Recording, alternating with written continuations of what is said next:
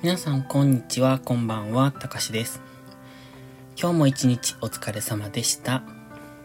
このチャンネルは私たかしが日々感じたことをつぶやく独り言です。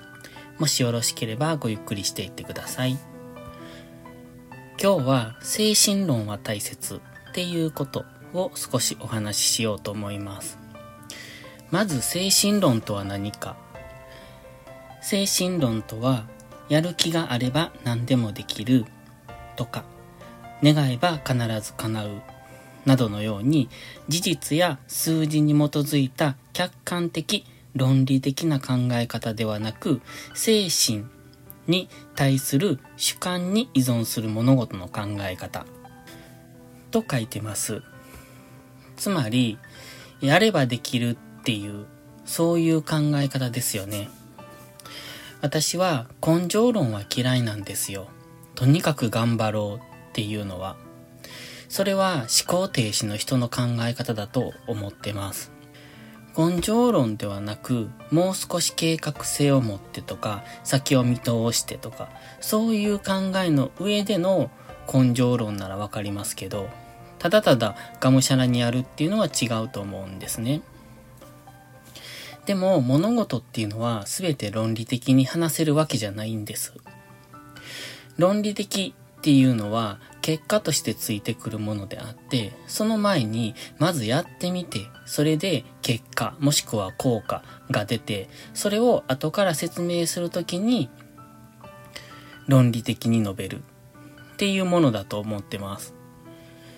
例えば、英語を話せるようになりたいって思ったとします。じゃあ、文法とか、リーディングとか、ヒアリングなどを勉強して話せるようになりますかっていうと、話せないですよね。これって中学とか高校とか、まあ大学でも英語を習うとは思いますが、それを勉強してきて気づくと思うんです。じゃあ英語を話せるようになりたかったらどうすればいいのか。当然英語圏の国に行ってしまうことですよね。そうすると、無理やり脳が英語脳になって、英語で常に考えるようになります。つまり24時間頭の中で考えるのを日本語じゃなく英語に変えてしまうのが手っ取り早いですよね。これって、まあ、根性論じゃないですけど、精神論だと思うんです。まずはやってみよう、じゃないですか英語が話したいから、英語圏の国にまずは行ってみようまずはこれは行動じゃないでしょうか。精神論ですよね。まずやってみましょう。やらなかったら、できるものもできないです。成功するかもわからないです。まずはやってみよう。これは大切だと思うんですよ。で、実際そこで学んで、英語が話せるようになりました。その結果、文法、ヒアリング、うん、リーディングなどをそれぞれに勉強すると、英語っていうのはトータル的に学ぶことができますよっていうのがわかるんです。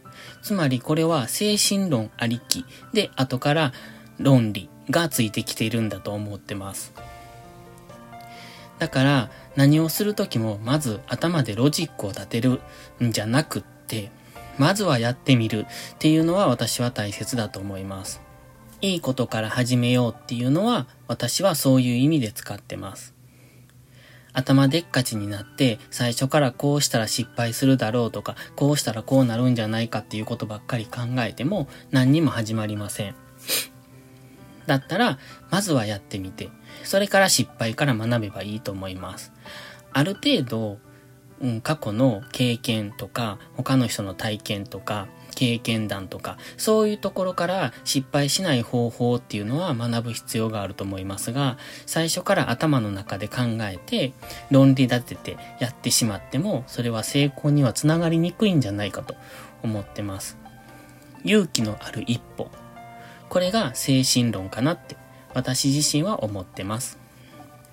では本日はここまでです。話しべたたかしの独り言。今日も最後までありがとうございました。たかしでした。バイバイ。